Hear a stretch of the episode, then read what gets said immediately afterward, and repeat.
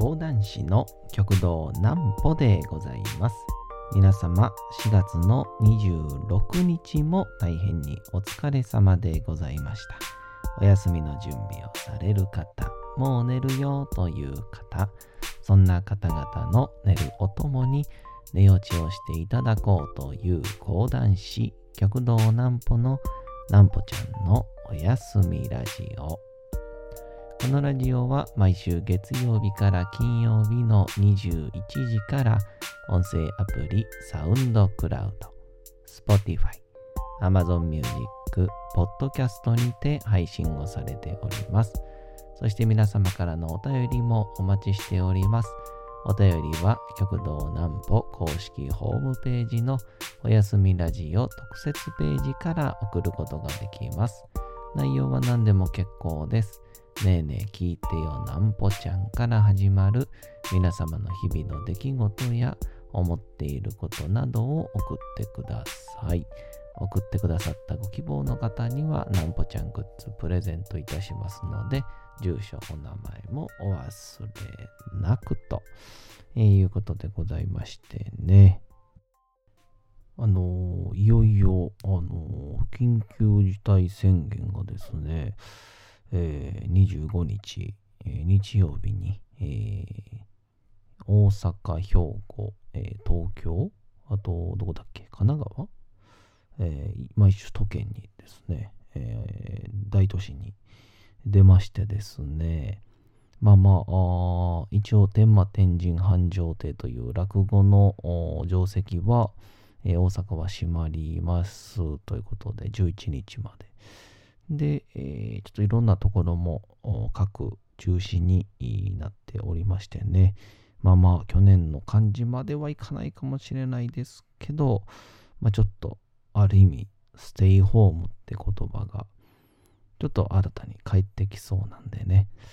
えー、自宅でできる去年僕がやっていたですね、ステイホームの過ごし方ご紹介しようかなと思います。それではこちらのコーナー行きましょう。なんぽちゃんの明日は何の日？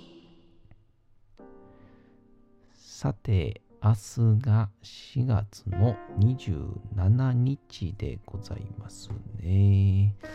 さあ、何の日でございましょうか？駅伝の誕生でございます。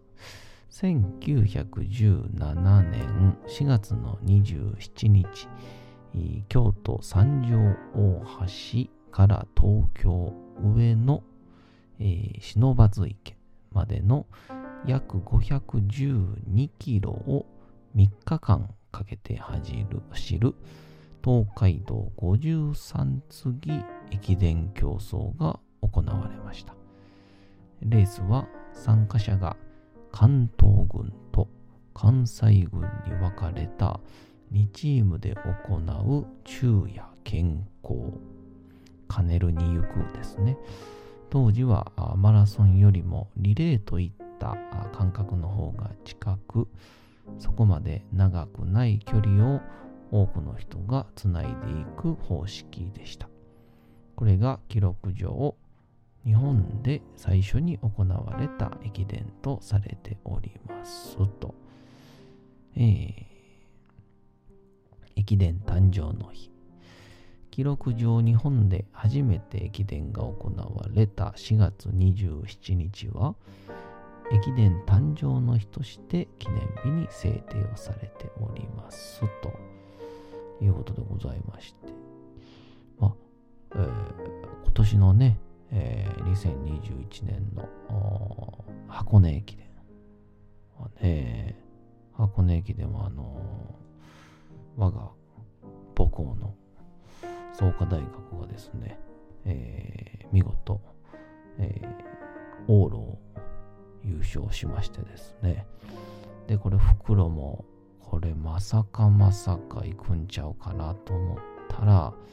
最後ね、えー、12区で、まあ、逆転をされるという、まあ、この初出場の、まあ、難しさ。まあそしてあとは、やはり追う立場よりも追われる方がやはり辛いっていうところとかね。まあでもどうであれ、まさかの往路優勝ということで、えー、まあ僕はね、在学中には箱根駅伝に関しては、一人、一人だけかな？が、えー、学生連合ってやつですかね。えっと、それぞれ成績のいいメンバーが集まって、基本的にはその、正式記録にはならないんですけど、まあ学生の代表がそれぞれ複合で出るってやつに、一人入って、で、よくよく年ぐらいに二人入ってぐらいやったんですけど、まあ今後これでどうなっていくのかなっていう感じのところで、初めて箱根駅伝が決まって、その年は、もう、まあまあ、表現も難しいですけど、もうドベ中のドベというか、しっかりと最下位を取りまして。で、そこから少しずつ、ね、ある意味、常連ってまでにはいかないですけど、シード権も取れるようになっての今回、初めての往路優勝ということで、えー、僕の友達の大学職員とかもね、えー、大慌てでしたね。えー、まさか、こんなことになると思ってなかったっていう、まあ、まあそれはね、こんなことになると思ってなかったっていうのも、まあ、失礼かもしれないですけど、え、それぐらいまさかまさかの、えー、優勝だったということで、えー、大変盛り上がったなという感覚がいたしましたが、さあ、冒頭でお話ししましたように、緊急事態宣言にね、入りまして、まあ、だいぶ少し強めの内容にしないと、今後ちょっと防げないんじゃないかっていう話になりまして、えー、様々な、いわゆる、大きな大規模施設、1000平米を超えるみたいな書いてましたね。あの、1000平米と何畳っていうのは、やっぱり未だにどのぐらいの大きさかわからないですね。うん、なんとも言えない感じなんですが。とりあえず、えー、あの、繁盛店も閉めるし、吉本は、えー、中止にもするし、プラス無観客、オンライン配信にするっていうことなんで、まあまあ、なんて言うんでしょう、言い方は難しいですけど、まあ、ほぼ閉館みたいなもんですよね。1回目のコロナとほぼ同様ということでございまして。まあでもそう思うと、あの、1回目のコロナの時っていうのは、ねえ、マスクも別にそこまで、まあ強要されてたわけでもなく、みんな、まあ特に漫才とかやったらね、まあ特にまだルールも決まってなかったんでね、普通に舞台上でやってましたけど、まあ、次第に、えルールが決められて、アクリル板とか、まあ感染経路がわかるから、相方とか、同じグループらな OK みたいな、え、そんな感じになりましたけども、まあそんな感じの時期はね、えー、完全なステイホームでしたから、本当になんか、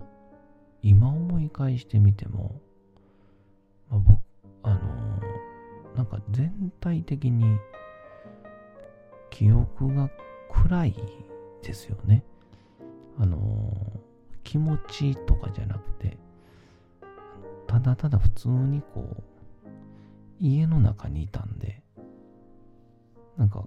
記憶の映像自体が、ごい暗いんですよね。まあ、ほとんどの要因は、僕の部屋の日当たりが悪すぎるっていうのがほとんどの原因なんですけど、でもまあ、あ真っ暗っていうぐらいのイメージで、本当に、なんて言うんでしょう。こう、ま引きこもりの時の思い出ってこんな感じなんかな、みたいなイメージでしたけどね。まあ、その中で、私、極道南穂が、ステイホームの時にね、えーやっていた、えー家での過ごし方。これだって3つぐらいありましたかね。えまず1つがですね、え自宅を、え自宅座マイカルシネマにするという。えーマイカルシネマ。そしたら映画館ですね。自宅を映画館にしちゃおうということで、えーまあ通常のテレビで、えー DVD を流すんですけどね。まあ今だったらテレビ自体ネットにつながってれば。Amazon プライムでも見れるでしょうし、Netflix でも見れるでしょうし、まあそれを流し、時にですね、えーまず部屋を真っ暗にして、まあ映画館と同様にしますね。でもここで何が大事かと申しますと、えっと、ポップコーンとコーラですね。うん。あの、まあ、もろな映画好きっていうのは映画に重きがあるんでしょうけども、まあ僕ぐらいのザ中途半端映画好きは、あの空気感を楽しみに行ってるようなもんなので、まあ、僕はどんなことがあっても、必ずコーラと、えーポップコーンを食べるって決めてるんですよ、映画館では。むしろ、半分映画の半分ポップコーンみたいな感じなんですけどね。でもそれはあと、コーラも、あのね、あの売店で買うコーラじゃないとね、ダメなんですよ。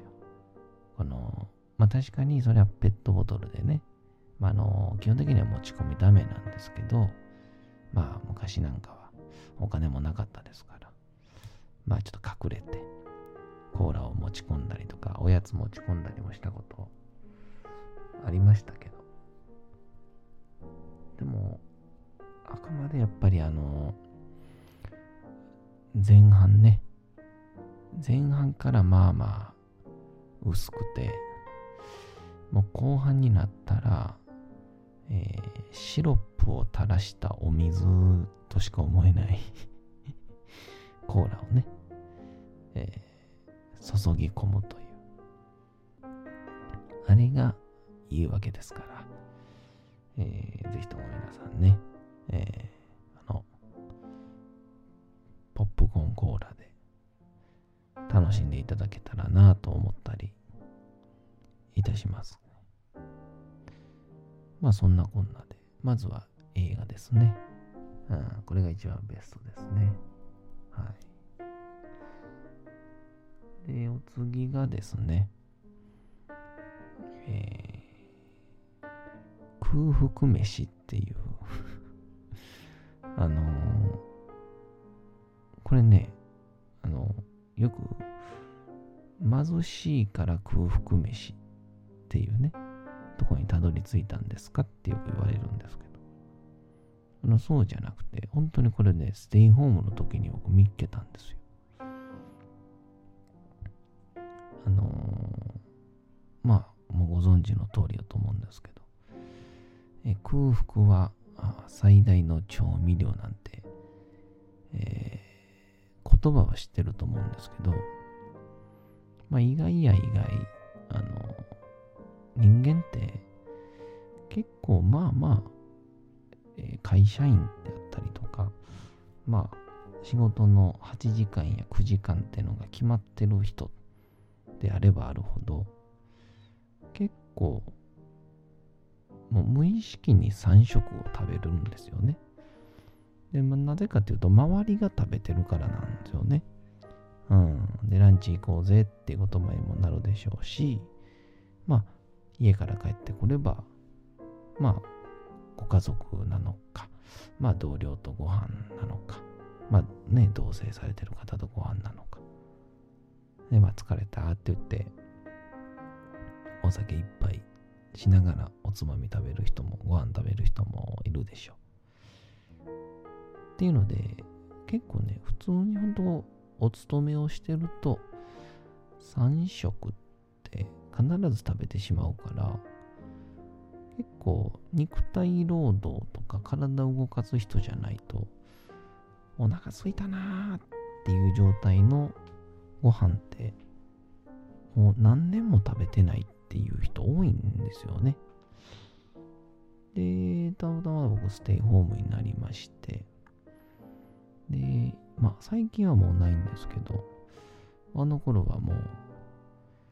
ミスターグータラ男でしたから、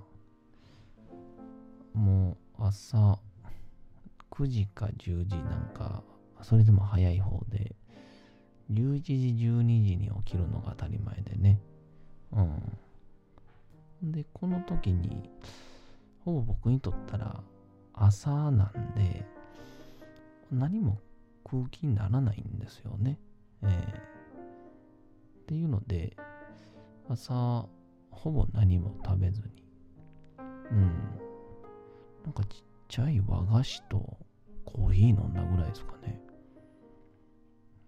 んで、どんどん時間が過ぎて、えー、その日は何も食べずに夜の7時になった時になんか食いたいなと思ったんで、まあ、スーパーで100円の野菜セット買ってきて、えー、焼肉のタレと豚肉と、まあトータル100円もしないような、えー、野菜炒めをですね、えー、自分で炊いたご飯で食べたらですね、まあ、言うたらほぼほぼ20時間ぐらい何も食べていない状態で食べた野菜炒め。爆裂に美味しかったですね。うん。それ以来ですね。僕あえて、えー、まあたくさん体を動かさないっていうのもあるんですけど最近はもう昼は炭酸のコーラを飲むのみにして夜ご飯を食べるという生活を送ってるとですね毎晩晩ご飯が楽しみになるんですよねうんこの夜にこうご飯の楽しみがあるっていうのはやはり一日を充実させますね。うん。まあ辛い仕事も、なんか幸せが、まあそれが小さくても大きくても、なんか待ってると仕事頑張れたりとか。あとは夜がね、待ち遠しいんで、それまでをどう過ごそうかみたいな、結構こう、具体的なことを考えたりするんですけど。っていうので、プラス、まあ、100円、200円のご飯でさえも最高級に美味しいと、えー、思えるという、もう一石三鳥でございますから。いいと皆さん、ステイホームでね、ちょっと余裕があるという方は、朝食べて昼をほぼ食べずに、まあお腹ちょっと空いたら炭酸飲料とかおすすめです。砂糖も入ってますから。で夜を食べるという、やってみてはいかがでしょうか。まあ、そして何よりこの3つ目は、僕がこうやって暇つぶしで始めとお休みラジオがほぼほぼ約1年間続いております。えー、そんなわけでございまして、お次のコーナー行きましょう。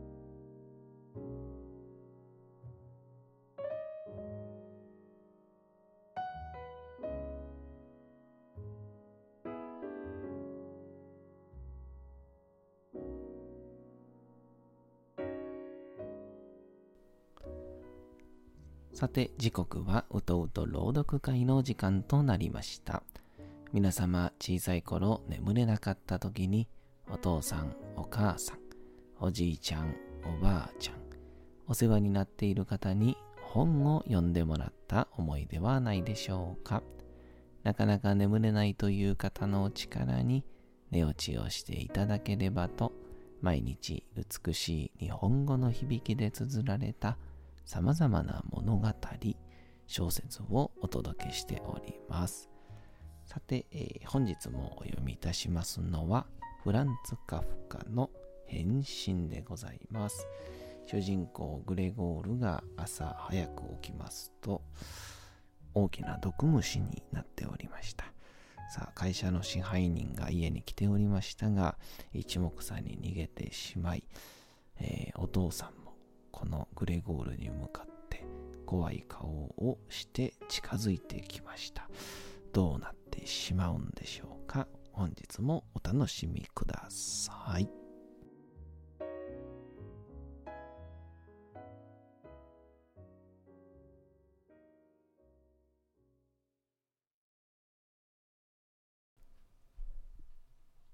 変身フランツ・カフカ原田義人役父親は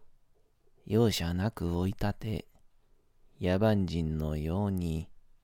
しっしっというのだったところでグレゴールはまだ